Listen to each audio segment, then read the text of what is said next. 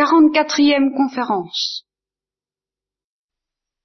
Je dois vous dire, en mer, que vous êtes pour moi à la fois l'occasion de, au point de départ d'un certain tourment et en même temps un secours puissant qui m'est offert, parce que je m'aperçois, je voulais, en somme, je pensais pouvoir développer quelques conférences bibliques euh, à l'abri de mes préoccupations, euh, de certaines préoccupations dont je n'avais peut-être pas pris encore clairement conscience, ce qui est un peu violent parce que euh, ça fait deux ou trois retraites que je prêche et depuis six mois, je, commence à m'apercevoir que je tourne tout le temps autour de, de quelque chose. Manifestement me tracasse. Et je pensais pouvoir éviter ça. je pensais pouvoir éviter ça euh, avec la Bible, n'est-ce pas? Que d'ailleurs, je ne renonce pas à vous lire et à vous commenter dans la suite, quand je serai délivré de ce tracas, si je ne suis jamais, et puis s'il n'y en a pas un autre à la place.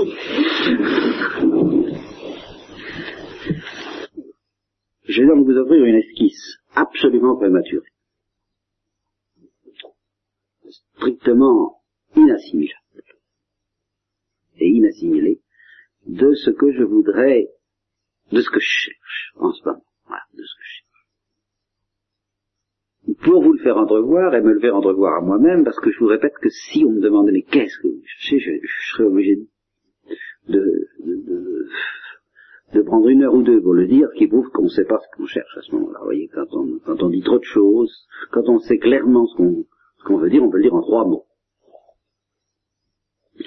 vous vous rappelez ce matin, je vous ai dit, il faut que l'intelligence accepte d'être dans une certaine détresse. Voilà.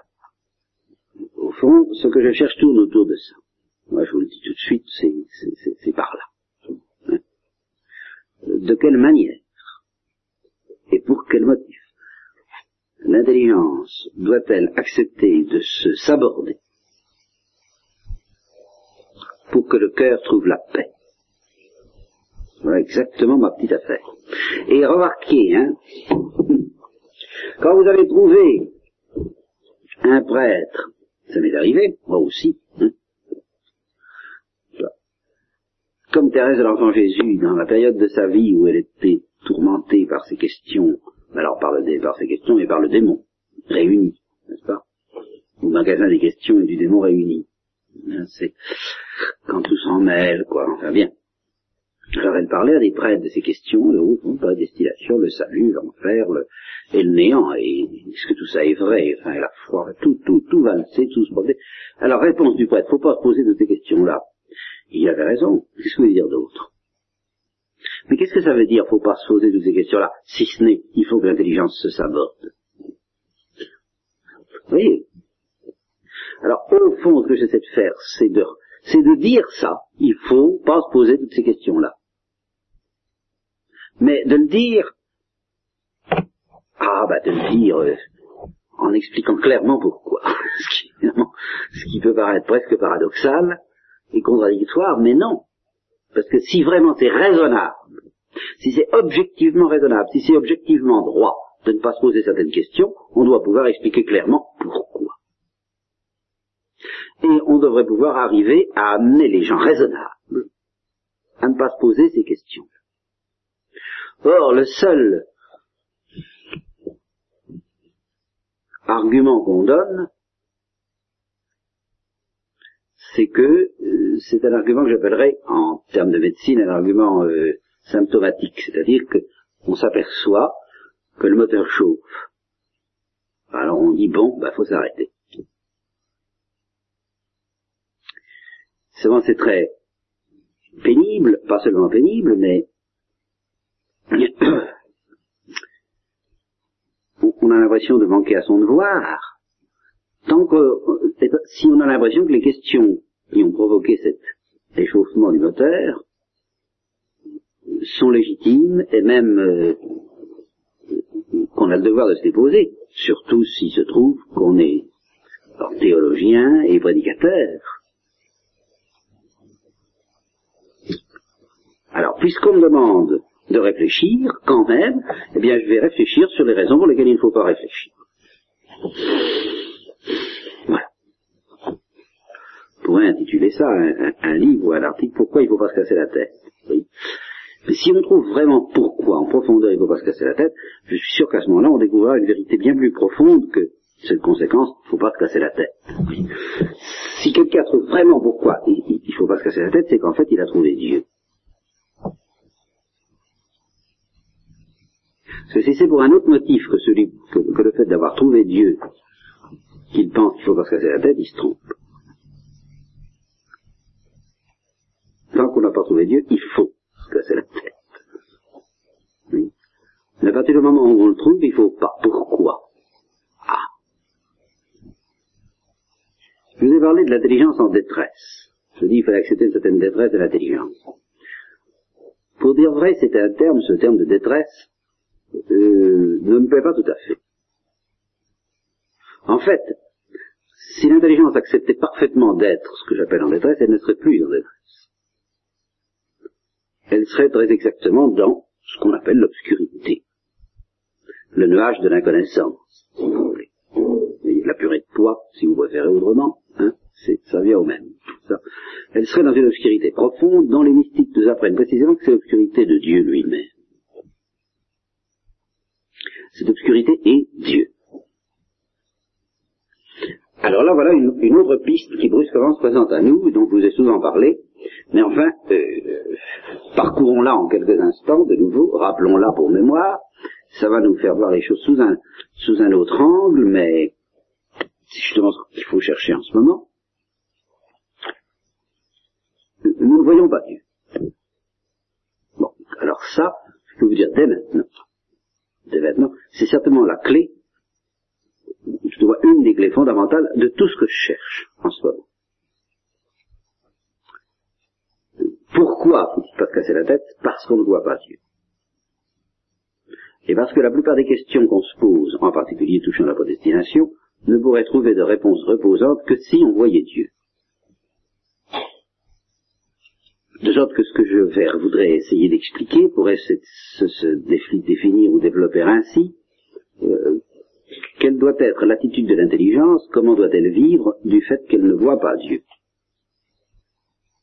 Quelles sont les, les vérités qu'il faut qu'elle maintienne les unes en face des autres En gros, c'est ça. Il faut que l'intelligence ait le courage de maintenir en face les unes des autres des vérités qui ne sont pas contradictoires, mais qu'elle n'arrive pas, que l'intelligence n'arrive pas à unifier.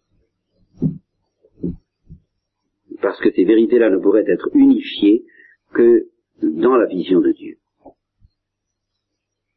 Par exemple, que nous sommes quelque chose, nous sommes quelqu'un, qu'en face de Dieu nous sommes quelqu'un en face de quelqu'un, et que pourtant Dieu est tout. Voilà deux vérités qui ne sont pas contradictoires. Mais tant que vous ne verrez pas Dieu, vous ne pourrez pas les unifier.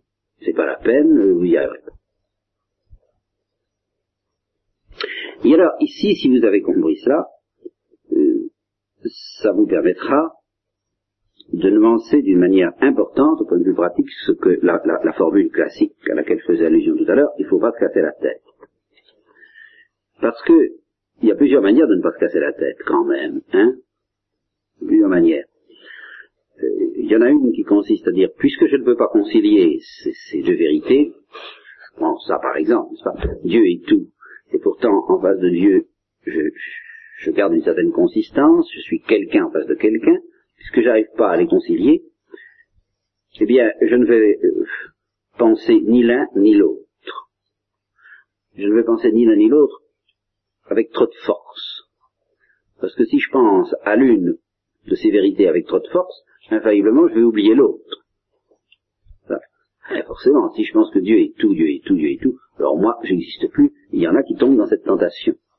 Ce que j'appellerais, une fois pour toutes, si vous voulez, la tentation parménidienne. Euh, Dieu seul. C'est très bien, Dieu seul. Alors à la limite, on ne dira plus que Dieu, que Dieu nous aime, mais que Dieu s'aime en nous. Vous voyez, des, choses comme ça. Enfin, euh, la gloire de Dieu, l'adoration Dieu seul. Bon, l'absolu. Si je ne pense qu'à ça, j'oublierai que, par mes fautes, par exemple, je blesse le cœur de Dieu je dirais, je veux dire, ça veut rien rien du tout. Dieu est impassible, etc. Bien. Si au contraire je regarde seulement euh, ma consistance en face de Dieu, je risquerais d'oublier la toute-puissance de Dieu. Bien. Si par ailleurs j'essaie de penser les deux, ma tête éclate. Parce que ça marche pas ensemble. Bon. Alors je poursuis. C'est beaucoup plus reposant. Qui est l'attitude que j'évoquais tout à l'heure en disant je voudrais bien, moi, je voudrais bien pouvoir euh, faire comme ça. Hein. C'est je, renvoie tout ce monde-là, toutes ces belles vérités euh, dans leur belle maison, et puis moi, je, je cultive les tomates, quoi. Enfin, bah, Et puis, bon. Alors, euh, il y a encore deux manières de cultiver les tomates. Deux manières. On peut cultiver les tomates en brûlant d'amour. Alors à ce moment-là, on pense, en fait. Et on pense toutes les vérités que je viens d'évoquer, et on les pense très intensément. On pense à lui, qui est là, qui nous regarde, qui nous aime, qui nous attend, qui, depuis le lever du jour jusqu'au soir, jette sur nous un regard qui, tant qu'on n'a pas compris justement la nature de ce regard, peut facilement paraître odieux même. C'est ce que c'est ce que Job éprouvait, il disait espion des hommes. Parce que Job était affronté à l'amour de Dieu sans avoir compris encore que c'est l'amour. Alors, c'est terrible. Une expérience terrible. Une fois qu'on a compris que c'est l'amour, c'est autre chose. Donc on ne pense qu'à lui.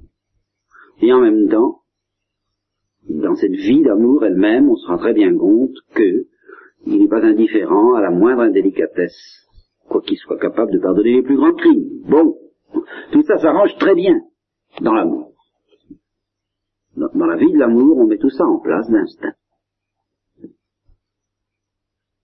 Et on éprouve, on expérimente, et on se débrouille très bien pour euh, éprouver à la fois que si on s'abandonne à Dieu en toute confiance, il est, il est maître de nos volontés, même rebelles, et qu'il arrivera toujours bien à nous amener où il veut, et que, dans l'infinité même de son amour, il est infiniment respectueux, infiniment délicat, infiniment désarmé en face de notre liberté. Alors, quand on commence à, vivre de ces choses-là, on a vraiment l'impression que celui qui vient nous dire, même si c'est nous, et comment ça s'arrange, ah ah ah, oui mais alors, euh, tu vois bien, ça se contredit, etc. est vraiment un, étranger, un ennemi, une espèce de démon hostile qui n'y comprend rien et qui déchire ce qui, ce qui est vie. Mais on sent que ça s'harmonise très bien. Mais on a l'impression que ce même esprit qui est en train de nous montrer que ça ne doit pas s'harmoniser, que ça ne peut pas s'harmoniser, que ça ne s'arrange pas ensemble, en fait tu es libre ou tu n'es pas libre, il est tout puissant ou il l'est pas, enfin faudrait savoir. Ce même esprit, mais donnez-lui le mystère de la respiration ou de la palpitation d'un cœur humain, il va vous démontrer que c'est pas possible, etc. Vous comprenez? Il va démolir la vie en la décomposant, il va dire c'est pas possible. Et de fait, la vie est quelque chose tellement mystérieux que ça, ça implique tant d'éléments qui semblent eux aussi, non pas contradictoires, mais difficiles à concilier, que à regarder les choses du dehors, l'intellectuel risquera de dire mais non, la vie est impossible. On, ne peut pas vivre, enfin ça, on, ne doit pas vivre. Vous savez, comme le médecin de Molière qui disait euh, mais vous ne pouvez pas être guéri, n'est-ce pas? Mais ça n'est pas possible, vous n'avez pas le droit. Enfin, vous voyez, n'est-ce pas? C'est comme ça. Donc, je sais plus à, à, à, propos de quoi je vous disais ça, moi, une fois de plus. ah, les tomates, oui, il y a plusieurs manières de planter tomates, c'est ça, merci. Donc en vivant et en aimant dans l'amour. Et alors là, euh, en fait, on maintient, on tient, on sauve et on contemple les, les vérités les plus difficiles à concilier. On les contemple et on les vit, on les éprouve, on les expérimente dans l'unité. Objection. Thérèse de l'enfant Jésus. Elle vivait tout cela dans l'unité.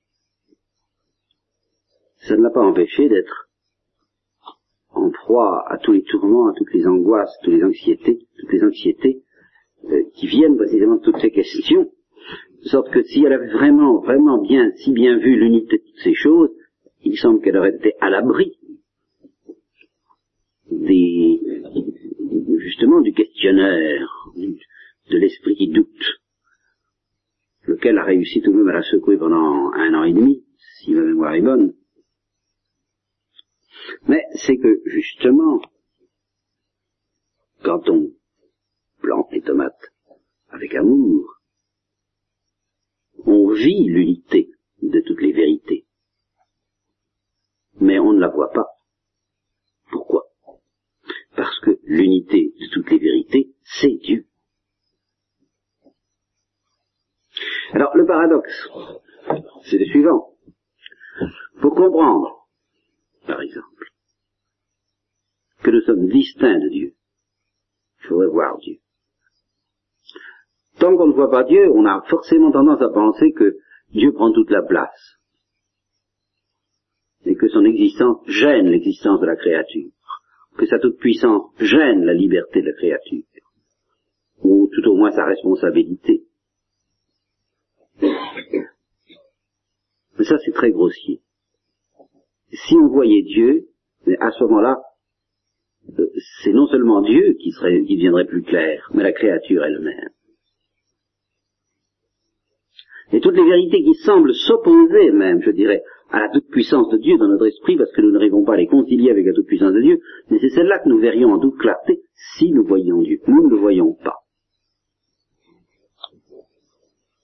Bien sage est la source qui jaillit et fuit, mais c'est de nuit. C'est Saint Jean de la Croix. Alors de nuit, pour quelqu'un qui a vraiment accepté l'obscurité de la foi et l'obscurité de Dieu, en soi c'est pacifiant, en soi c'est doux, en soi c'est facile, et euh, sauf accident, nous pouvons traverser cette nuit euh, dans la joie du, de l'introïte de, de, la messe d'aujourd'hui, n'est-ce pas? Réjouissez-vous dans le Seigneur toujours. Et ne vous inquiétez de rien. Ah c'est simple et sans exception, pas d'exception. Ne vous tracassez de rien nihil solitude si. Et pacte, justement. Que exuperatum non sensu custodiat corda vestra et intelligentias vestra. C'est la paix de Dieu qui dépasse tout ce qu'on peut sentir. Donc qui se sent pas. nécessairement. Qui n'est pas nécessairement quelque chose qui se sent. Euh, si ça se sent, c'est par accident, par surabondance, et c'est pas le plus précieux. Le plus précieux de la paix de Dieu, c'est la région de la paix de Dieu qui ne se sent pas. Sachez-le, sachez-le bien, quoi, pour tout. L'aspect sensible de la paix de Dieu, ce sont les régions superficielles de la paix de Dieu. Comme dirait Lewis, ce n'est pas le ciel profond. C'est, la paix cutanée, celle-là. Mais la paix de Dieu qui dépasse la région sensible gardera vos intelligences et vos cœurs. Voilà, gardera. Elle, ne les, elle, se fera pas sentir peut-être, mais elle gardera. Comme dans une, à l'abri dans une forteresse. Soit dit en passant, il y a des espèces d'explosions. D'ailleurs, c'est dans le sujet que je traite en ce moment, c'est ce que c'est la réponse à l'objection que j'ai faite à propos de Thérèse de l'Enfant Jésus, des explosions de détresse, d'angoisse, de tout ce que vous voudrez, que Dieu permet une fois qu'on est dans la paix de Dieu. Sais pas comment vous expliquer ça, moi. tout de même, plusieurs manières d'être en sécurité. Si, si, vous êtes en sécurité sur la route, par exemple, vous êtes en sécurité sur la route. Alors, la sécurité, eh bien, ça consiste euh, à ne pas vous livrer à des mouvements trop désordonnés. Surtout si vous conduisez une voiture. Euh, euh, sécurité, ça consiste à... Alors, quand on dit Dieu vous garde, si vous garde sur la route, ça veut dire qu'il vous apprend à n'aller trop ni à droite ni à gauche. Euh, euh, tient la route, comme on dit ça. Voilà. Mais ça, c'est parce que vous êtes sur la route, c'est-à-dire que vous êtes... Ça veut dire tout simplement qu'il y a des... À droite et à gauche, c'est dangereux. Mais supposons que sans vous en apercevoir, vous arriviez dans une région où il n'y ait plus ni droite ni gauche, ni danger. Alors à ce moment-là, vous pouvez faire à, peu près n'importe quoi, et dans le plus grand affolement, ça n'a aucune importance, vous risquez plus rien, vous êtes dans la Dieu. Je vous dis pas, vous en êtes là, hein.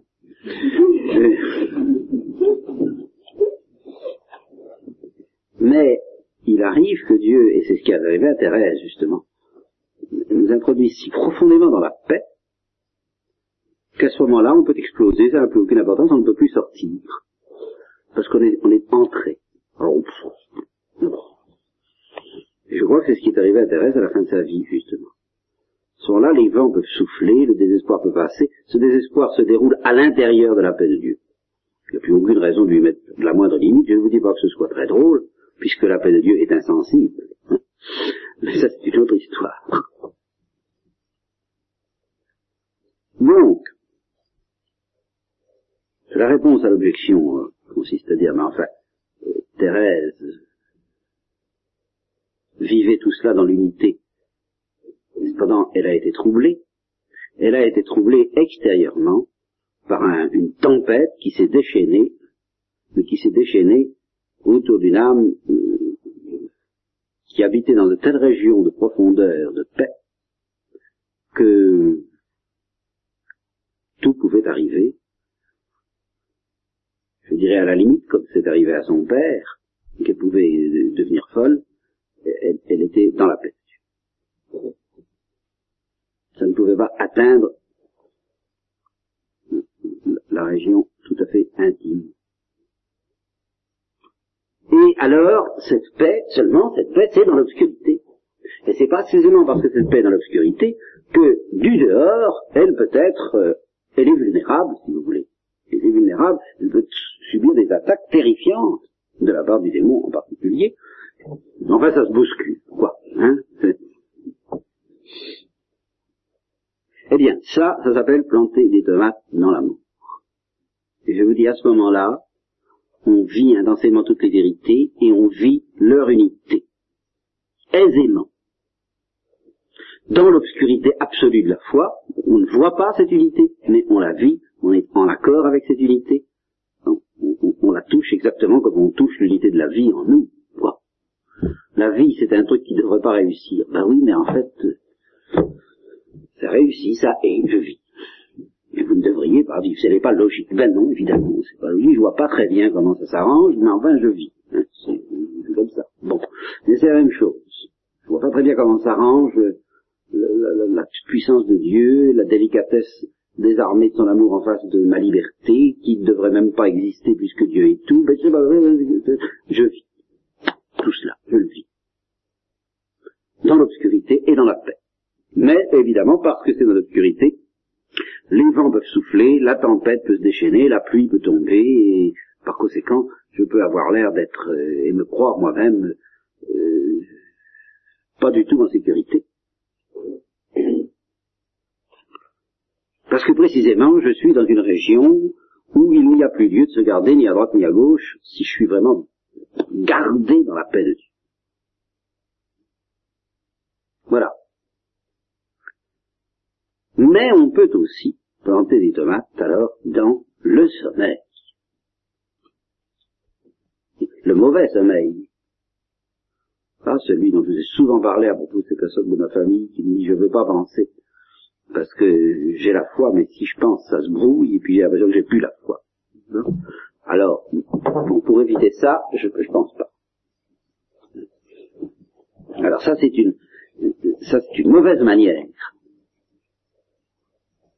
Pourquoi? Mais parce que il faut alimenter notre amour. Il faut que l'amour veille. Au fond, on pourrait transposer cette phrase, je dors mais mon cœur veille. N'est-ce pas? Je dors mais mon cœur veille. je dors, c'est-à-dire je ne fais pas marcher mon intelligence. Je, je ne discute pas. Voilà. Je ne discute pas. Je dors. Je, je dis, vous comment ça s'arrange, enfin, etc. Je, je dors. Mais mon cœur veille. Vous voyez? Et par conséquent, je lui donne tout de même à manger je, lui donne de quoi, de quoi, de quoi rester éveillé à mon cœur. Et qu'est-ce qu'il éveille Il y a, c'est la parole de Dieu. Je lui donne la parole de Dieu. Je ne dis donc pas, je, la scrute, cette parole de Dieu. Jusque dans ses dernières profondeurs, je vais jusqu'au bout. Je ne reste pas dans la peu près. Je ne me dis pas, oh, le péché, Dieu est trop grand pour que ça fasse quelque chose. Au contraire, je regarde, je, je me laisse fasciner par cette, délicatesse désarmée de l'amour de Dieu qui, qui souffre de la moindre infidélité. Et puis je regarde avec la même intensité cette miséricorde créatrice et toute puissante qui efface les plus grands péchés. Je regarde les deux. Mais alors ce que je mets en veilleuse, alors bien en veilleuse, c'est la petite trottinette qui dit mais comment ça s'arrange, etc. Vous comprenez? Ça je le mets en veilleuse. Mais pourquoi est-ce que je mets veilleuse? Voilà.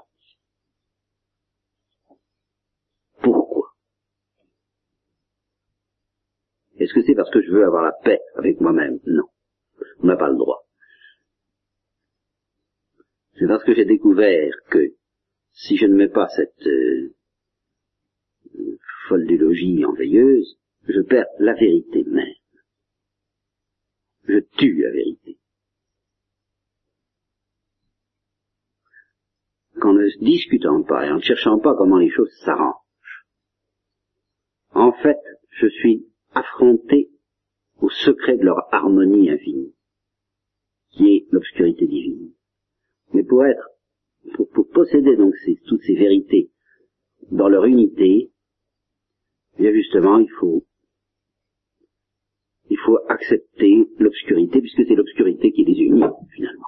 Tant que nous ne voyons pas Dieu, tant que Dieu est obscur, puisque c'est Dieu qui unit toutes les vérités, pratiquement ça veut dire que pour nous, c'est la nuit qui unit toutes les obscurités, qui, qui, unit toutes les vérités, pardon. C'est l'obscurité de la nuit. Et je me plonge dans l'obscurité de la nuit comme étant le lien de toutes les vérités, ou l'obscurité de la foi. C'est là-dedans que je trouve tout, et mon repos. Et alors là, je dors parce que j'accepte l'obscurité. Voilà ce que ça vient de dire. Mais mon cœur veille parce que j'accepte l'obscurité unifiant toutes les vérités que je médite et dont je me nourris. Donc si je dis que l'intelligence doit être en détresse, c'est dans la mesure où, pour en arriver à cet état où on accepte parfaitement l'obscurité, eh bien, comme au départ on n'accepte pas, ben, il faut passer par un moment euh, de détresse. Je pense que pour un parachutiste qui se lance dans le vide, quand il est dans l'avion, ça va bien, sauf les appréhensions qu'il peut avoir, évidemment. Quand il est dans le vide, je crois que, le parachutiste, ça va bien aussi, j'ai l'impression que le, ça doit aller mieux à ce moment-là. Mais j'imagine que le moment terrible, c'est celui où on, lâche, là, se jette dans le vide. Ah, j'avoue que pour faire ça, c'est là où je serais tenté de dire, il faut soit beaucoup d'inconscience, très bien, alors là, euh, parfait de tempérament, soit beaucoup d'orgueil, soit beaucoup d'amour et de foi. Là, il faut y passer. Tous, à un moment donné, il faut que tous les appuis faut, faut se jeter dans l'eau, à l'eau ou dans le vide, euh, avec un parachute, avec un parachute, oui, ça, il y a un parachute. C'est, c'est quoi? Ben, C'est la parole de Dieu. Sur ta parole, je jetterai des filets. sur ta parole, je quitterai la ville d'Our, en Mésopotamie. Pour me rendre, je sais plus où d'ailleurs. Mais enfin, sur ta parole. Quelle affaire. Hein. Eh bien, l'intelligence doit partir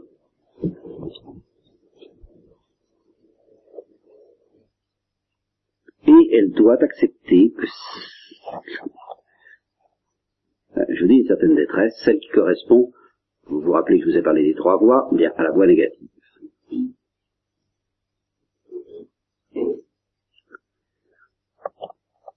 Alors, ce que je cherche, c'est à essayer de décrire ce mouvement nécessaire de l'intelligence, au fond. Et pas tellement et pas seulement dans la vie mystique, dans l'expérience qu'on a de Dieu, mais à tous les étages. Bon, je pense qu'à tous les niveaux, il y a un certain nombre de, de choses très précieuses que l'intelligence qui résonne risque toujours de massacrer. Et cependant, il faut que l'intelligence résonne. Alors je voudrais essayer de montrer, d'apprendre pratiquement comment l'intelligence doit raisonner pour ne pas massacrer ce qui ne doit pas être massacré. Ce que je vous dis là ne peut pas vous paraître très clair tant que je n'ai pas éclairé justement ma lanterne. Je vais vous prendre des exemples. Déjà au, niveau purement euh, philosophique. Je vous faisais allusion à ça ce matin. Mais je pense que c'est par là qu'il faut commencer. Et je vous expliquerai pourquoi. L'expérience nous livre un certain nombre de vérités. Que le monde existe, que le monde change, et qu'il y a plusieurs êtres. Voyez ça. Bien. Si je peux me contenter de dormir en face de ça, vérité, pas chercher à comprendre. Bon, eh c'est une erreur. J'ai le devoir de chercher la vérité. Si je cherche la vérité, alors je connaîtrai infailliblement la tentation de substituer à ce monde un monde beaucoup plus facile à manier, manipuler logiquement. Par exemple, un monde où il y a un seul être. C'est très pratique, un monde où il y a, intellectuellement parlant, un monde où il y a un seul être. Ça comporte ni contradiction, il n'y a pas d'illogisme, c'est pas, c'est pas déroutant. Seulement, il y a qu'un malheur, c'est que c'est rien. Parce que le monde auquel nous avons affaire, c'est un monde où il y a plusieurs êtres si vous me demandez ce que ça veut dire intellectuellement, eh bien, on va souffrir. Parce qu'un seul être, c'est pas, pas souffrant, c'est pas douloureux pour l'intelligence. Mais je vous répète, c'est rien. Parce que c'est pas ça quoi nous avons à faire. Il y a plusieurs êtres. De même, un être immuable, faut pas vous imaginer que nous avons affaire à un être immuable. Nous découvrons peut-être l'existence d'un être immuable. Mais nous n'avons pas affaire à lui, nous avons affaire à des êtres mouvants. Ce que c'est qu'un être immuable, vous n'en savez rien et moi non plus. Parce que je ne sais pas ce que c'est que Dieu, personne ne l'a vu. Mais nous avons affaire à des êtres qui changent. Eh bien, les êtres qui changent, c'est épuisant pour l'intelligence. C'est déroutant. Alors, on est tenté de substituer à ces êtres qui changent des êtres qui ne changent pas. C'est beaucoup plus reposant, il y a toutes sortes de systèmes, je vous fais grâce. Mais alors, euh, ces systèmes-là n'ont affaire à rien. Parce que les seuls êtres réels sont des êtres qui changent. Alors, il y a aussi la solution de démissionner pour l'intelligence. Et de dire n'importe quoi. Ce qui est la solution des sophistes, la solution des raclites, la solution des modernes, la solution des agnostiques. Oh, mais tout est dans on peut dire n'importe quoi. Ça n'est pas sérieux non plus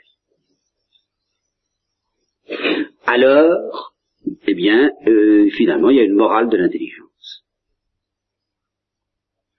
C'est-à-dire qu'il faut demander à l'intelligence, tiens-toi bien. Tiens-toi bien. Reconnais qu'il y a plusieurs êtres, reconnais qu'ils changent, reconnais que ce n'est pas facile à comprendre, essaie de comprendre, mais respecte. Ne tue pas ce que tu essaies d'analyser. Mais oui, mais alors tout, tout, toujours, je suis ramené à une certaine obscurité fondamentale. Oui, eh bien, euh, d'accord, toujours, sera ramené à une certaine obscurité fondamentale. En même temps qu'à une certaine lumière. Comme je vous le disais ce matin, c'est tout de même cette obscurité qui nourrit l'intelligence. Ou plutôt, c'est cette expérience obscure dans laquelle nous sommes plongés qui nourrit l'intelligence. Mais cette expérience reste obscure. Et plus l'intelligence réfléchit dessus, plus c'est obscur. Pourquoi? Ben Parce que tout simplement, plus l'intelligence prend conscience que la clé de tout cela, qui est le Créateur, lui échappe. Si vous voulez? Bon, alors je voudrais déjà montrer. Ça, c'est la partie dont je vous ferai le plus grâce, n'est-ce pas? Mais il faudrait déjà montrer que simplement à ce plan-là, il y a une attitude saine, une attitude droite, une attitude pure, mais qui n'est pas satisfaisante. Et dont la clé morale, je dirais, consiste à accepter l'obscurité pour sauver la lumière. Voilà. Dès qu'on refuse cette obscurité qu'apporte avec elle la réalité de l'expérience, il y a une certaine lumière qu'on refuse. Hein, vous comprenez, pour que ça s'arrange mieux, pour que ça soit plus logique dans des petites cases comme ça, vous voyez, hein, alors on fait sauter ici euh, une chose, là, l'autre. Alors je voudrais montrer ce qu'on a dit cent fois, mais euh, figurez-vous que ça se retourne un peu contre les thomistes eux-mêmes, que la philosophie, que certains thomistes eux-mêmes, que la philosophie thomiste, la philosophie aristotélicienne est justement, pratiquement, en fait, la seule qui ait su avoir cette délicatesse de, de prendre l'écoute de la réalité. C'était la grande idée de Socrate, vous voyez. Euh, ne pas essayer de tout unifier, dire tout est feu, tout est eau, tout est ceci, tout est cela, ce qui est évidemment très tentant pour l'intelligence qui cherche l'unité, mais d'écouter ce que chaque chose est, dans toute sa subtilité, dans toutes ses complexités, de prendre le, le, son de, de, toutes les nuances du réel. Voilà. La patience, et mais c'est pas tellement une question de patience, ça, on a justement, voilà, euh, on inventait la philosophie thomiste et la philosophie aristotélicienne et socratique parce qu'elle a la patience, la modestie, la finesse d'essayer de, découper le réel. On a comparé ça à un poulet, n'est-ce pas? On dit, bien, il y a plusieurs manières de découper un poulet. On peut prendre une hache et puis, comme ça, hein, ça sont les systèmes, vous voyez. Et puis, alors, il y a la philosophie aristotélicienne qui respecte les, articulations réelles du poulet. Alors, on a, on a dit ça. Seulement, ce qu'on n'a pas dit, ce que je voudrais dire, parce que c'est ça qui me frappe, c'est que pour faire cela, il faut à chaque instant accepter l'obscurité du réel. Bon. Alors, je voudrais déjà montrer ça au plan philosophique. Montrer que, au plan philosophique, on découvre l'existence de Dieu. Mais qu'une fois qu'on a découvert l'existence de Dieu, ça explique tout et ça, et ça aggrave l'obscurité. Les deux ça explique tout, et ça aggrave l'obscurité. Ça explique tout parce que, bien, c'est lui qui a tout créé. Euh, par conséquent, il est normal que l'être, que les êtres que nous avons sous les yeux soient imparfaits parce qu'ils ne sont pas Dieu. Que euh, nous découvrons, si vous voulez, dans l'être certaines exigences stabilité, immutabilité, unité, toutes les perfections de l'être que nous découvrons, nous disons enfin, elles doivent exister, l'être devrait être ainsi, il n'est pas ainsi. Réponse qui, qui, soulage l'intelligence pendant un premier temps. Eh bien, au fond, l'être est ainsi, mais euh, à cet être-là, nous n'avons pas affaire, c'est Dieu. Et les êtres que nous voyons sont des êtres imparfaits, qui ne sont pas vraiment de l'être, qui sont euh, à moitié euh, mitigés, enfin des espèces de bâtards au point de vue de l'être. Ah bon, alors dans ce cas, évidemment, euh, oui, je comprends. Et alors toute notre soif d'intelligibilité, de lumière, d'absolu, se reporte en Dieu. Alors c'est quand même un certain soulagement. Seulement attention, vous ne le voyez pas. Alors, la souffrance ne disparaît pas, la souffrance de l'obscurité, mais enfin, on dit alors je comprends pourquoi ça ne peut pas marcher, pourquoi je ne peux pas être satisfait. Parce que je vois des êtres, je ne vois pas l'être. Alors évidemment. Seulement après ça, on découvre une autre obscurité, encore plus obscure que ce qu'on avait découvert jusqu'à présent. Alors si vraiment le seul être digne de ce nom c'est Dieu et les autres êtres, qu'est-ce qu'ils viennent faire? Qu'est-ce que c'est que ça? Est-ce qu'ils sont distincts de Dieu? Est-ce qu'ils ne sont pas distincts de Dieu? Est-ce qu'ils lui ajoutent quelque chose ou est-ce qu'ils lui ajoutent rien? S'il lui ajoute quelque chose, il y a des, ennuis, et s'il lui ajoute rien, il y a d'autres ennuis. Alors quoi? Alors, on se perd, on navigue, on ne sait pas où, où donner de la tête, et la solution, une fois de plus, eh bien, c'est d'affronter cette, réalité qui est Dieu et nos relations avec Dieu dans une certaine attitude concrète. Je crois. Alors c'est là où j'avoue que je, commence à, nager un peu. Je crois qu'il y a un lien entre la santé de l'intelligence et l'attitude religieuse. Je ne parle pas d'une attitude religieuse surnaturelle, celle qui a été dévoilée au peuple juif. Tout au moins, je ne crois pas devoir en parler pour le moment. Ici, je ne sais pas. Mais je ne crois pas. Mais je crois qu'une certaine attitude religieuse est la seule dans laquelle nous pouvons vivre tous les aspects de la vérité concernant nos relations avec Dieu dans une certaine unité obscure. À savoir que dans l'attitude religieuse, nous proclamons à la fois que Dieu est tout et que pourtant nous le distinguons de Dieu. Nous proclamons les deux. Voyez, si vous vous contentez de dire Dieu est tout et que la créature n'est rien, vous n'allez pas adorer, parce que la créature n'a même pas assez d'importance pour, pour qu'on lui demande d'adorer, c'est rien. Si vous ne dites pas Dieu est tout, vous n'allez pas adorer non plus. Oui ah, Qu'est-ce que c'est qu'adorer si ce n'est proclamer que Dieu est tout? Et vous voyez, adorer, c'est proclamer que Dieu est tout, sans pourtant affirmer que la créature n'est rien. Alors, bien, c'est là où la, toute la première partie que je viens de vous dire prend toute son importance sur la philosophie. Parce que si j'arrive à, me convaincre, et si je pouvais arriver à convaincre que, mais même pour vivre au plan réel, sans adorer, il faut accepter perpétuellement des choses qui, logiquement, ne devraient pas exister, à savoir les êtres mouvants, les êtres changeants, les êtres multiples, si, tout ça, déjà, est inacceptable au point de vue logique, au point de vue d'une logique courte qui n'accepte pas l'obscurité, alors euh, la santé, c'est de l'accepter quand même. Eh bien, je dis, il faut accepter l'adoration, en somme, au même titre qu'on accepte la vie quotidienne. Voilà. La santé, c'est de même d'accepter la vie quotidienne. Quoi? Hein? Bien. Eh bien, au même titre, c'est d'accepter l'adoration. Seulement, alors là, il s'agit d'un niveau beaucoup plus grave, qui engage des choses beaucoup plus délicates et beaucoup plus dramatiques. Celui qui refuse la vie quotidienne, il devient un peu fou. Bon, bah, mais celui qui refuse l'adoration, il vient désespéré. Sous prétexte que c'est pas logique. Alors je voudrais enseigner à l'intelligence, voilà ce que je voudrais faire, à ne se développer, à ne discuter, à ne parler de ces choses-là que dans l'adoration et non pas en dehors, et, sans mettre en question l'adoration. Parce qu'on ne peut pas mettre l'adoration en question, pas plus qu'on ne peut mettre l'expérience du quotidien en question, parce que nous ne dominons pas l'expérience du quotidien. Un seul domine l'expérience du quotidien, c'est Dieu, nous ne sommes pas Dieu, et nous le voyons. Nous pouvons réfléchir qu'à l'intérieur de l'expérience qui, nous nourrit, avec toutes les obscurités qu'elle comporte.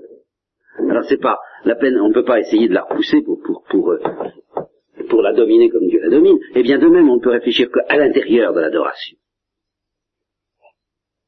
Alors ce que j'essaie de dire, c'est quelqu'un qui a fait ça, qui réfléchit à l'intérieur de l'adoration, eh bien il fait déjà cette opération qui manifestement est la solution de tout, mais qui m'a toujours tout de même posé un problème parce que je me disais, mais enfin, est-ce que c'est honnête? Il tient les deux bouts de la chaîne. Il proclame à la fois que Dieu est tout, et que cependant, euh, il dit à Dieu, mon Dieu, tu es tout, et nous sommes deux. voilà. Tout est là. Voilà, c'est ça. vous avez, si vous arrivez, eh ben, j'appelle ça tenir les deux bouts de la chaîne. Mais alors vous voyez, non pas les tenir parce, en vertu d'une espèce de, euh, d'acrobatie parce qu'on veut avoir la paix contre ceux qui nous posent des objections, mais les tenir parce qu'on veut vivre, parce que c'est ça la vie spirituelle. De même que la vie quotidienne, c'est tout de même de dire euh, j'existe tout en n'étant pas parfait, je sais pas ce que ça veut dire, mais c'est comme ça. De même, la vie spirituelle, c'est de dire, mon Dieu, tu es tout et nous sommes deux. Parce que c'est comme ça, et si je ne veux pas de ça, je, au, nom de la logique, eh bien, je tue la vie. C'est pas compliqué.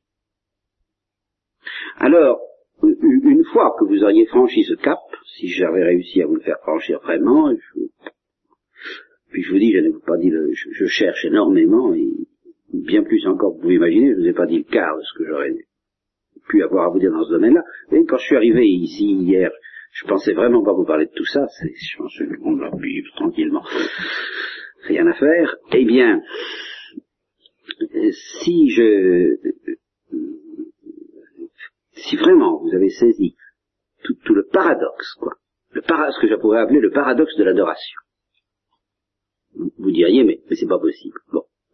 Alors à la suite de quoi je vous renverrai au paradoxe de l'existence quotidienne. Et vous diriez, mais l'existence quotidienne, c'est pas possible. Alors à ce moment-là, il se produirait peut-être un mouvement de bascule. Pourtant, c'est pas possible, mais comme la guérison de Molière, ça existe. Bon, alors, puisque ça est, eh bien, on va essayer de la vivre, essayer de la comprendre tant bien que mal, voyez-vous, et non plus absolument parlant, en, en, en étant aux écoutes des obscurités de la vie quotidienne elle-même. On va demander qu'est-ce que ça veut dire. Mais on va accepter le paradoxe de la vie quotidienne. Et on va réfléchir à l'intérieur du paradoxe de la vie quotidienne, et non pas en en sortant sous prétexte que c'est plus logique. Voilà. On va entrer dans le paradoxe de la vie quotidienne avec son obscurité, puis on va réfléchir là-dedans, pas en dehors. Eh bien, on va entrer dans le paradoxe de l'adoration et son obscurité, et on va réfléchir là-dedans, pas en dehors. Bon, eh bien, une fois que vous aurez fait ça, je dirais, mais le mystère de la prédication n'aura plus de secret pour vous. Parce que ça n'est pas plus difficile de vivre le paradoxe de la grâce et de la liberté que de vivre le paradoxe de l'adoration. Vous, avez déjà tout.